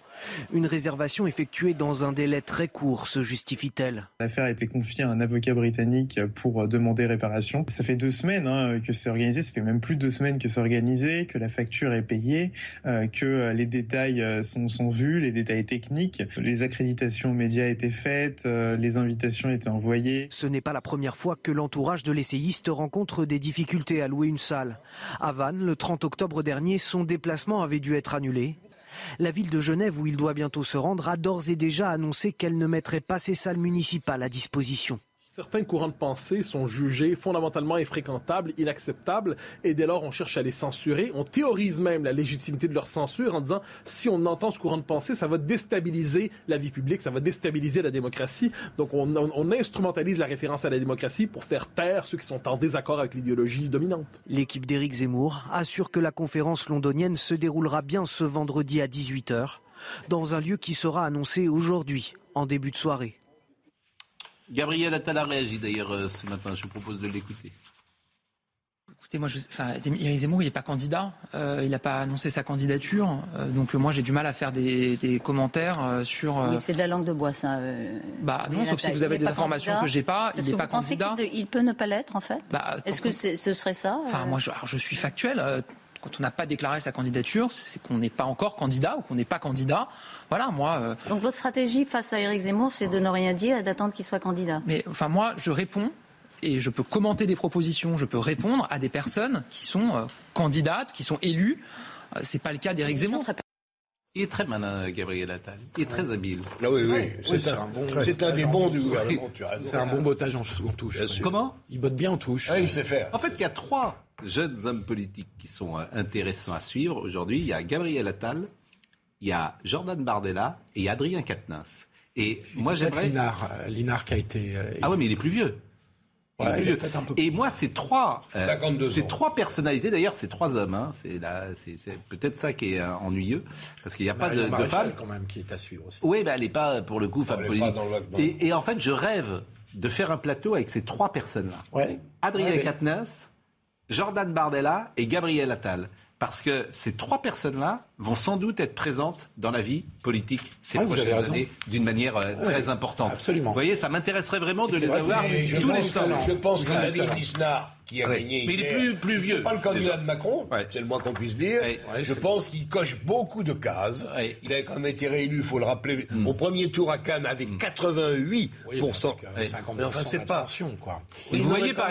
Oui, oui, non, mais ça- euh, on il peut dire un mot coche là-dessus. beaucoup de cases et je vrai. pense qu'il sera dans la course présidentielle pour la prochaine fois. Mais il aime, ouais, c'est qu'il y a je beaucoup de gens il- prêts je sais pas s'il en a 2027, envie. La course, ça Mais veut pas dire pour qu'il va la 2022. gagner. Mais, mais vous hein. voyez, euh, Les gens sont prêts pour 2027. Ouais. Il y en a plein Ouais. qui se préparent. De... Ouais. Mais Mais par par exemple, ils ont oublié de se je préparer suis, pour je suis 2022. persuadé qu'Adrien Quatennens aujourd'hui rassemblerait plus à gauche, par exemple, que Jean-Luc Mélenchon. Je peux me tromper, mais je Non, suis moi, je suis persuadé que son profil ra- rassemblerait Il plus. a un discours beaucoup plus. euh, Il est raide aussi, hein, très raide. Ah, attendez, oui, bah, arrête pour vous, ça c'est sûr. euh, Non, quand non, t'es d'extrême gauche. C'est vrai que Jean Un mot. n'a pas de discours raide. Ah, bah, mais Jordan Bardella aussi, il est raide. hein, Il est raide de l'autre sens. hein, Je peux te répondre si tu Oui. veux. C'est vrai que le Parti Socialiste, vous êtes plutôt mou que raide. C'est votre Oui, problème. Moi, je suis pas adhérent du Parti socialiste. Non, mais enfin, Non. tu l'incarnes quelque part. Oui. Bah, si Enfin, j'incarne le Parti socialiste, je suis mal Vous barré. avez travaillé. Enfin, Vous êtes gentils, les amis, mais. euh, Vous avez, Enfin, vous avez travaillé dans ce... Et vous avez vu d'ailleurs que je fais juste une parenthèse, un, un de, mes, un de mes, un de mes- mes chapitres préférés, le SIGL, le Service d'information du gouvernement, a doublé son budget. 28 millions d'euros pour rien. Ils ont doublé le budget cette année. Ils ont dépensé deux fois Normalement, plus. Quand vous mettez des budgets comme ça, c'est pour faire des grandes campagnes publicitaires. Ouais. Je ne les vois pas. Ah ben, ah ben, je, je suis content que vous l'avez. pour je suis le début content. de l'année. Non mais où sont passés le SIG Si on pouvait En plus, on rentre en période électorale, donc le SIG arrête Ils ont quasiment son activité. Mais ils ont doublé. C'est notre gouvernement n'a argent. pas le droit. Attends. Un gouvernement n'a pas le droit de communiquer par Ouais. l'argent public dans des périodes de campagne électorale. Enfin, c'est un peu plus compliqué que ça, mais je enfin, simplifie. oui, en réalité. Alors Donc, évidemment, le budget, c'est 28 pour le prochain quinquennat, parce que Mais 28 que là, dans millions les- d'euros, c'est peanuts. Bien sûr que dans le budget de l'État, c'est peanuts, 28 millions d'euros. non, mais c'est Mais- énorme, parce que moi j'avais 15 millions. Mais pourquoi 12 ou Mais vous vous 15 rendez millions. compte L'argent public, franchement, mais il y en a ras le bol. Non, mais, à un niveau de vous ras le bol. découvriez ce gâchis que Mais il y a un niveau de Attends, Comment tu balances de l'argent C'est notre argent. Comment Attends, tu donnes au SIG je- qui sert à Oui, rien bon, d'accord. 30 Ok. millions d'euros Ça s'appelle l'État obèse qui ne plus le bout de ses chaussures. Franchement, L'habitude de l'État, l'habitude de l'État, quand il donne de l'argent au SIG, c'est de le prendre dans les ministères. Ça s'est Oui. déjà passé sous Sarkozy. Le plus gros budget de communication, ça a été sous Sarkozy, hein, quand même. Mais peu importe. Je- je- non, mais je le rappelle quand même. Euh, et donc, en général, ce que font les budgétaires, c'est qu'ils vont prendre l'argent dans les ministères pour le donner au SIG. Donc, je Oui. ne sais pas si c'est ce qui s'est passé, mais c'est ce qui, si c'est ce qui s'est passé, ça veut juste dire, Ça a doublé. Que c'est centralisé au SIG. Ça veut pas dire qu'il y a plus d'argent de communication. Mais enfin, c'est vraiment, franchement, c'est, c'est Non, mais j'essaie ils balancent, eux, hein. c'est notre argent, ils balancent. Hein. Ils y vont, ils y vont, ils y vont. sur le train de vie de l'État, franchement, Ah ouais. personne ne peut le Alors, dire. dernière chose avant de parler. mettre l'argent là où il est nécessaire de le Tu mettre. as fait d'énormes économies. Tu as fait d'énormes économies sur la communication. Moi, ce qui m'intéresse, c'est aujourd'hui. Depuis 10 ans ou pas 15 ans. Je suis bien. Allez, ne vous consolez pas avec ça. Dernière chose sur Zemmour et après on parle de la famille Windsor. À cinq mois de l'élection présidentielle, 35 sociétés de journalistes, dont celle de Libération, Le Figaro, Mediapart et aussi l'AFP, expriment leur plus vive inquiétude et interpellent le gouvernement ainsi que l'ensemble des forces politiques face à l'intimidation et les menaces de la part de l'extrême droite. Nous, société de journalistes, interpellons le gouvernement de Jean Castex et l'ensemble des forces politiques pour qu'ils défendent réellement la liberté d'informer et prennent enfin la mesure de la gravité de la situation à la veille d'une échéance politique cruciale. Bon, je traduis, les journalistes n'aiment pas euh, ni Marine Le Pen ni Éric Zemmour. Bon, voilà, c'est comme ça, les journalistes aujourd'hui, je les connais depuis 30 ans, on est d'accord Jean-Claude? Oui, on n'est pas en désaccord. c'est On clair. est, bon, voilà, tous les journalistes, pour eux, c'est le Et diable. franchement, les sociétés de journalistes, euh, j'en ai euh, Ah, rien à... Ah, vous les receviez quand même quand vous étiez à LCI Bah, ils essayent de faire un Bah, truc le- classique, c'est de désigner le Société quoi. journalistes, on sait Ah, c'est important. sont, on sait ce qu'ils pensent. Mais ils ne parlent pas que d'Éric. Zemmour hein, dans leur. Non, bah, je vous dis l'extrême droite.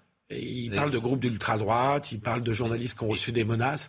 Euh, donc ils mettent Éric Zemmour là-dedans. Oui, ce mais- qui, à mon avis, est assez maladroit. La, la Ah. vérité, c'est que les journalistes, vous le savez bien, Marine Le Pen et Éric Zemmour, c'est le diable pour les journalistes. Je ne peux pas vous dire autre chose puisque je suis Non, dans mais les là, il rédactions parle de depuis 40 ans. menaces. Un effet On de parle de menaces qu'ils ont euh, reçues. vraiment, euh, Mais tout le monde reçoit des menaces. Moi, je reçois des menaces en permanence. Tout le monde sur Ouais, Twitter, mais enfin, quand un etc. journaliste reçoit des menaces de, de viol, euh, je suis désolé, c'est pas. Mais vous pas avez raison, il faut le prendre en compte. En plus, je- de confraternellement, je l'entends, mais aujourd'hui, tous les gens qui sont exposés reçoivent des menaces. Chacun a son explication, je ressors la mienne. menaces, Je pense que Éric Zemmour a eu tort dans son bah, Il a, eu, tort de se comporter comme il se comporte. Oui. Il en paye le prix aujourd'hui. Je le dis depuis longtemps, mon cher Pascal. Oui. Euh, Je, je trouve dommage qu'un garçon qui portait des messages qui intéressent beaucoup de Français atténue la portée de ces messages, voire le casse, voire le brise. Mais c'est pas notre... Parce que il, euh, dans la forme, il est excessif, il est radical, il accuse, il insulte, idiot. Et c'est pas comme ça qu'il devrait faire. Surtout quand on veut être président. Si on veut être polémiste à vie, on peut. Mais c'est pas, me semble-t-il, c'est pas son ambition. Très vite, Ce parce que son ambition. très vite, parce qu'on peut avoir André Azny ou pas? Je demande à Marine Lançon. Bon, euh, André Azny, euh, l'Assemblée examine le 18 novembre le projet de loi portant reconnaissance de la nation et la réparation des préjudices subis par les harkis. Vous étiez venu sur notre plateau. Mais alors vous n'êtes plus du tout content parce que vous dites qu'entre ce qu'avait dit le président de la République et la loi, bah, c'est pas la même chose. Est-ce que vous m'entendez, monsieur, euh, monsieur euh, Azny? Oui, monsieur Pascal Pro, je vous entends très bien, merci. Et, et- et ça, transmettez nos, nos sympathies aux Harkis, euh, bien évidemment, parce qu'ils ont été si oubliés dans, dans la République française qu'ils méritent notre respect. Vous voyez, ils sont tous autour de moi. Il y a beaucoup de présidents d'associations et on n'est vraiment pas du tout euh, d'accord avec euh, ce projet de loi à venir. Et euh, nous sommes là pour le, le faire savoir. Mais en quoi vous n'êtes pas d'accord? Quelle est la différence entre ce qu'avait dit Emmanuel Macron et le projet de loi? C'est ça que je comprends pas. Ben écoutez, nous étions satisfaits euh, avec ce pardon, mais euh, cette, euh, cette loi sert uniquement à diviser les harkis, créer des, deux sortes de harkis, des harkis des camps, des harkis des villes, et nous ne sommes vraiment pas d'accord avec euh, cela. Et euh, cette loi veut euh, indem- indemniser ou juste une partie de ces harkis. Alors qu'en Algérie, quand on a donné les fusils à nos parents, on était tous des soldats harkis, qu'ils soient des villes ou des camps. Bah écoutez, Donc, cette loi- effectivement, c'est ce que, c'est ce que je Cette lis. loi ne convient à personne. Cette loi ne convient à personne. Vous trouvez notamment que euh, ce projet de loi sabote la portée historique du pardon présidentiel, rédigé sans concertation, dites-vous, avec les harkis et leurs descendants. Le texte marque un net recul par rapport au discours du 20 septembre. Les harkis et leurs amis, le Comité national de liaison pour les harkis, ont rédigé une lettre ouverte à tous les députés appelant à ne pas voter pour cette loi sous peine d'une campagne acharnée contre lui lors des élections législatives de 2022. Avez-vous euh, écrit? Oui, absolument. Moi, je, voudrais mettre en garde tous les députés, plus précisément les députés du Lot-et-Garonne, là où j'habite, que s'ils votaient cette loi, nous ferons une campagne acharnée contre eux. Car ce n'est pas aider les harkis. Puisque tout le monde aime les harkis, tous les députés le disent, qui le prouvent aujourd'hui en, ne pas en ne votant pas cette loi.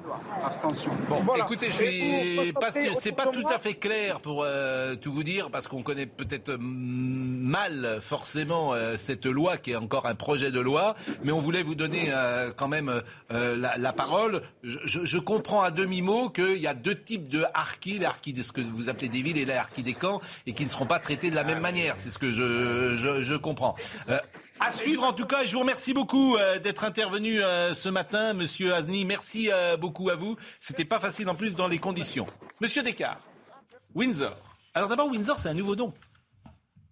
Ah bah c'est le nom de la famille royale depuis 1917. Le roi George V a quand même constaté que ça faisait désordre pendant la Première Guerre mondiale, en se battant contre l'Allemagne, de conserver un nom euh, germanique. Alors il y a eu les Hanovres, les Saxe-Cobourg, etc. Et c'est une idée de génie de cet homme qui ne passait pas pour un génie euh, de changer et tout simplement de prendre ce nom qui est celui de aujourd'hui la plus grande forteresse du monde toujours occupée, qui représente mille ans d'histoire depuis euh, Guillaume le Conquérant, etc. Est un nom facile à, je veux dire, à exemplariser. Et ça fait rire un peu Guillaume II qui a dit ah, mais je ne savais pas que Shakespeare avait aussi écrit Les joyeuses commères de Saxe-Cobourg. Euh, Windsor, euh, la reine est à Windsor en ce moment ou elle est à Buckingham? Alors hier, elle était à Windsor où elle a reçu le chef d'état-major des armées britanniques. Euh, vous savez, elle ira de toute façon jusqu'au bout. C'est le dernier chef d'État en exercice qui a connu la Deuxième Guerre mondiale. Et par conséquent, elle est toujours, si je puis dire, attentive à tout ce qui peut réunir euh, la nation, réunir les peuples britanniques. Pourquoi a-t-elle été très déçue par cet état de santé? Elle n'a pas pu aller en Irlande, par exemple, pour fêter le centenaire de la création de l'État libre d'Irlande, avant hmm. que ça soit stabilisé et après les Pâques sanglantes de 1916.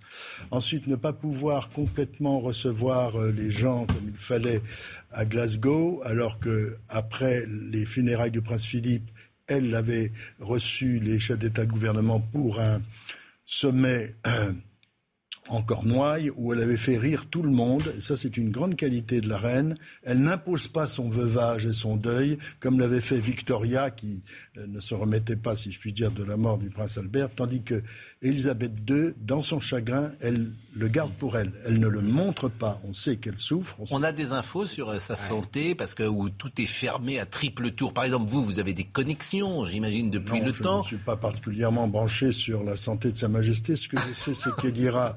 jusqu'au bout. Non, non, mais vous n'avez pas son médecin. vous avez des informations, j'imagine, puisque vous, vous êtes, euh, je veux dire, genre, vous, vous, travaillez sur la reine d'Angleterre, si j'ose dire, depuis tant d'années. Vous avez des connexions, vous avez des gens qui connaissent, ça. Est-ce qu'il y a des infos? Est-ce qu'il y a des gens qui savent? Comment elle va?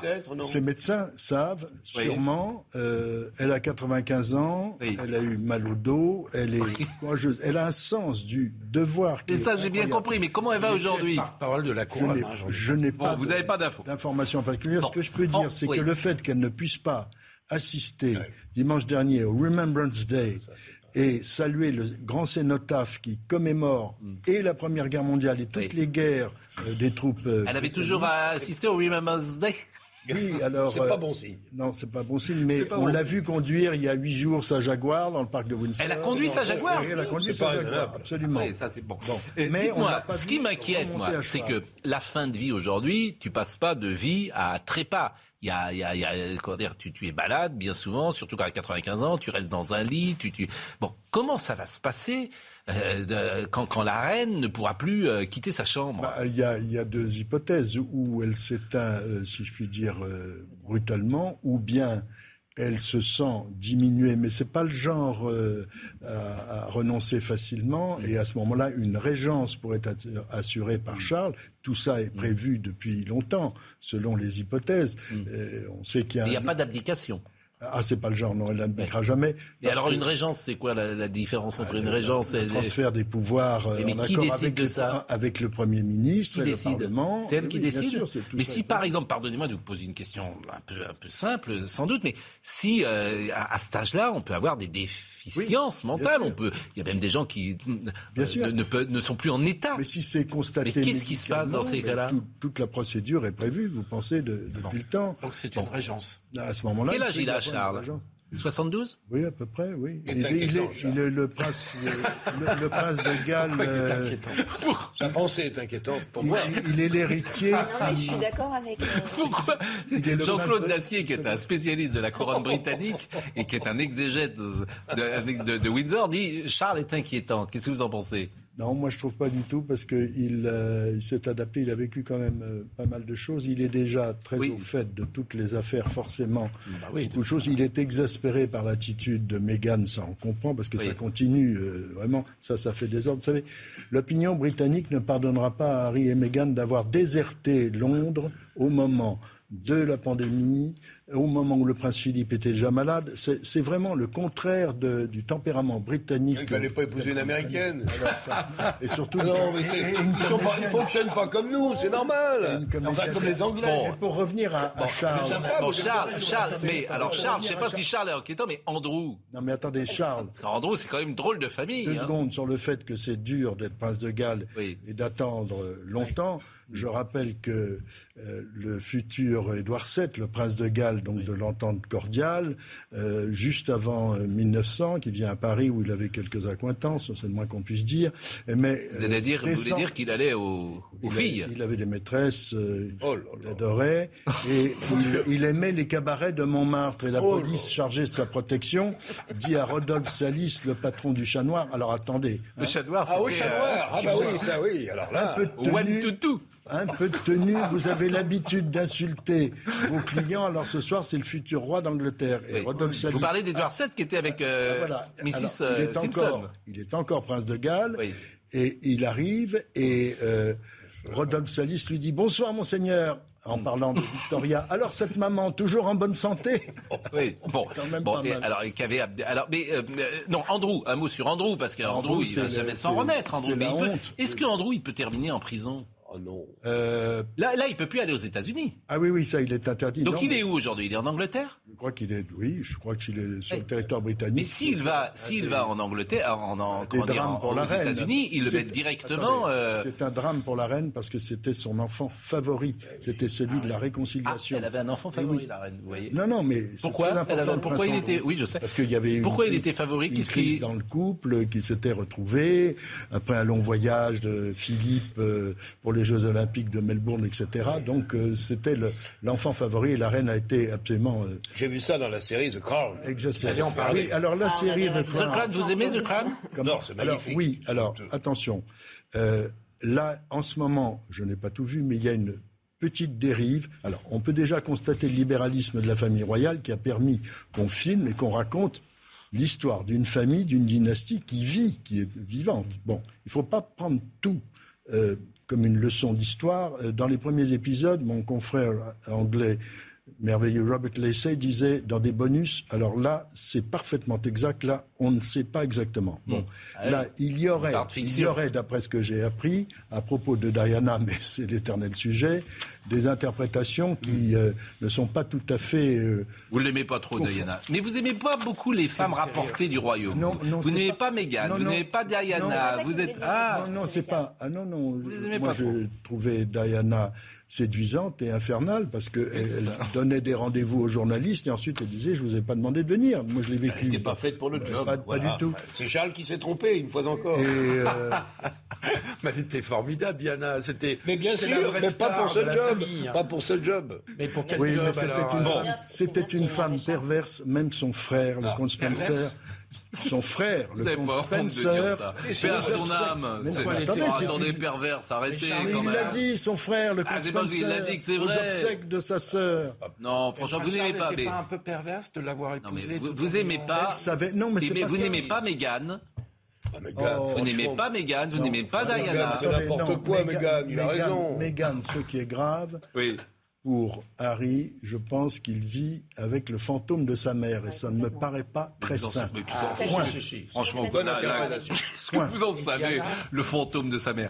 Euh, Madame la psychologue. Eh ben, d'accord. Quelle famille Mais vous vous rendez compte Alors, vous, ils viendraient sur votre, euh, votre divan, tous ces gens-là, les enfants. Mais ça doit être... Là, je peux dire que c'est lourd. Hein. Là, c'est lourd. hein. Si vous les recevez tous, les princes Georges, etc. psychologue des Windsor. Parce que ces gens-là, en fait, c'est horrible hein. comme vie. C'est horrible comme vie, en fait. Euh, non, mais vous faites pas venir une psychologue pour faire de l'analyse de gala. Euh, Ah non, je vais mais là, pas faire mais ça. je- c'est pas du tout ce que je dis. Ah, Ce que- je du pense, royaume. ce que je pense, c'est que faire partie d'une famille euh, Oui, princière, royale, etc., peut avoir un côté extrêmement euh, toxique. Bah on oui. a vu les dégâts sur Margaret, on en a vu euh, les dégâts sur tout un tas de, de membres, parce que être exposé en permanence et devoir soumettre sa subjectivité au protocole constamment. On va quand même pas les plaindre. En fonction du rang. rien. En fonction du rang, d'ailleurs, je crois que la reine d'Angleterre disait que finalement Margaret était plus faite pour être exposée qu'elle-même, qui avait un tempérament plus introverti. C'est certainement extrêmement difficile.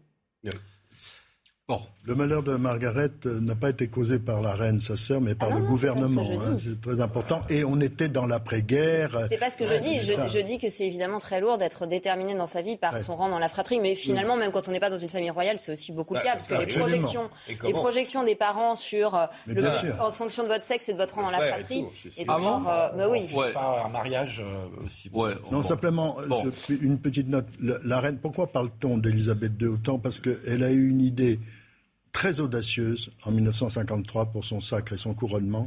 Elle a demandé à ce qu'il soit télévisé Absolument, contre oui. l'avis de Churchill, ce qui fait qu'elle est devenue une reine de l'image. Les bobines de Elle films sont parties dans le elle monde entier. Il y a, il y a- On va il y a tous eu des pleurer. millions de téléspectateurs. C'est un événement sans précédent. Donc depuis le 2 juin 1953, elle est présente dans l'esprit des gens. Voilà. Oui, mais je suis d'accord avec vous, mais- Le décès Moi, je vais vous dire, j'ai vu, j'ai vu les. Pardon? Est-ce exact que c'est en fait Philippe, son mari, qui, euh, qui a vraiment ouvert euh, Buckingham aux journalistes en disant maintenant il faut communiquer et il faut euh, se C'est mettre surtout- les journalistes avec C'est nous. surtout de se euh, Mountbatten, nous-mêmes. l'oncle de Philippe, qui a eu l'idée de faire un film qui s'appelait Royal Family, qui a été assez désastreux parce que ça a désacralisé la famille royale. Il faut bien se replacer dans le climat de l'après-guerre, un- avec un- une monarchie britannique qui est héroïque mais exsangue économiquement. Pour, pour- pour, euh, son mariage en 47, la reine a Mm. dû demander des coupons de tissu à ses amis. On était en pleine restriction à tout point de vue. Et elle a vécu ça, donc En elle cas, déteste a, le gâchis. il y a une mise en scène exceptionnelle. Les obsèques euh, du prince Philippe étaient exceptionnelles. C'était Hmm. c'était l'Occident, d'une certaine manière, qui parlait au monde entier dans Oui. ces obsèques. Il y avait mille ans d'histoire. Vous voyez la reine d'un côté, toute Absolument. seule. Je pense que Mais- personne Ça va n'oubliera- au-delà de la Personne c'est n'oubliera le visage le caché de Voilà, cette femme, trouve son regard dans, les, dans, les, dans la chapelle Saint-Georges, Ouais, débarrassée de ses stalles. C'est une image. Et c'est politiquement très important. Mais bien sûr. Parce que l'Angleterre, le rites. Royaume-Uni, tient oui. le, avec des difficultés comme partout, Mm. ils tiennent quand même, euh, parce qu'il y a au-dessus la clé de voûte. Et c'est Oui, et important. puis- et puis c'est pour ça que je m'inquiète de l'arrivée de Charles. Sera-t-il la clé de voûte assez solide pour la Il suite peut passer son tour ou pas, Charles Et ce serait, il est bien, ce, son fils, euh, William. Oui, Charles, enfin, le prince William. Attends, il est bien, il est jeune, il est beau avec Kate, ça serait pas mal. Là, Ah il- oui, oui, tu ça- sauterais d'un un tour. Il a 72 ans, que- tu deviens plus roi Il a de. attendu toute sa vie. Bah, Ah il, oui. a- il attendra. Il a euh, été déçu. Il va peut-être mourir avant sa mère, hein. on sait pas. Enfin, je lui souhaite pas. Tout est possible. Ce que je peux dire simplement, tout est prêt. Il y a des noms de code. euh, Il y a des noms de code. Et voilà. Oui, c'est quoi les noms de code? Il y a des noms de code euh, pour un protocole euh, du décès du souverain, du prince Oui. héritier, etc. Ah oui, tout est, paraît-il, écrit. Ah, euh, mais tout est, c'est un nom de code. Ouais, c'est un nom de code, le genre. Il y a eu le nom Mais de code. c'est impossible, ma question, que William, par exemple, que Charles passe son tour, c'est absolument impossible. Bah, il faudrait vraiment une, des conditions euh, Même si- terribles. euh, même si Jean-Claude c'est en et tout, etc. Voilà. Bon, bah écoutez, c'était un- vous, savez qu'on adore quand vous êtes là. Hein, euh, Ah ouais, moi, mais c'est- alors je le montre le livre, hein, je le montre parce que tout le monde le voulait dans, dans, dans- dans mon bureau. Tout le monde venait. Est-ce que je peux prendre le bouquin Il est sorti hier, oui, il est Bah sorti oui, bah, hier. tout le monde Elle le voulait. Et euh, donc, On a eu euh, du mal parce qu'il y a des restrictions de papier partout. Ah, bah oui, L'impression- ah, bah L'impression a été retardée de 8 jours et Ah, il y les a des journaux ont du mal. papier. En fait, il y a une pénurie de papier qui est c'est chez Perrin. hein. euh, C'est chez Perrin. C'est un excellent éditeur d'histoire, Perrin. Et puis Monsieur Perrin, il est formidable, l'éditeur Perrin. Donc euh, s'il nous écoute, on le salue aussi. Et puis la photo que vous avez trouvée est vraiment très très belle. là. Donc euh, là, ils sont en Grande tenue d'apparat. Vous seriez beau, Jean-Claude, avec une tenue comme ça Ah, je n'ai peut-être pas été tout à fait. Bah, c'est aussi un Thibaut. Palfroy était à la réalisation avec nous. Merci à Maël qui était au son. Tom Carr était à la vision. Marine Lançon et Arthur Muriot étaient avec nous. C'est un plaisir d'être avec Arthur et avec euh, Marine euh, le matin, vraiment, et de préparer cette émission. On arrive à 6h30, 7h. Et depuis ce matin, nous avions le sourire. Donc c'était une bonne chose de l'avoir de temps en temps. Merci Jean Descartes. Merci. Je vous allez revenir avant Noël, j'espère. Ah J'aime oui, bien quand vous venez parce que vous. Quand vous voulez. Ouais, J'adore quand vous. Hi, I'm Daniel, founder of Pretty Litter. Did you know cats tend to hide symptoms of sickness and pain? I learned this the hard way after losing my cat, Gingy. So I created Pretty Litter, a health monitoring litter that helps detect early signs of illness by changing colors, saving you money and potentially your cat's life. Pretty Litter is veterinarian developed, and it's the easiest way to keep tabs on your fur baby's health right at home. Go to prettylitter.com and use code ACAST for 20% off your first order and a free cat toy. Terms and conditions apply. See site for details. Planning for your next trip? Elevate your travel style with Quince. Quince has all the jet setting essentials you'll want for your next getaway, like European linen, premium luggage options, buttery soft Italian leather bags, and so much more. And is all priced at 50 to 80% less than similar brands. Plus, Quince only works with factories that use safe and ethical manufacturing practices. Pack your bags with high-quality essentials you'll be wearing for vacations to come with Quince. Go to quince.com slash pack for free shipping and 365-day returns.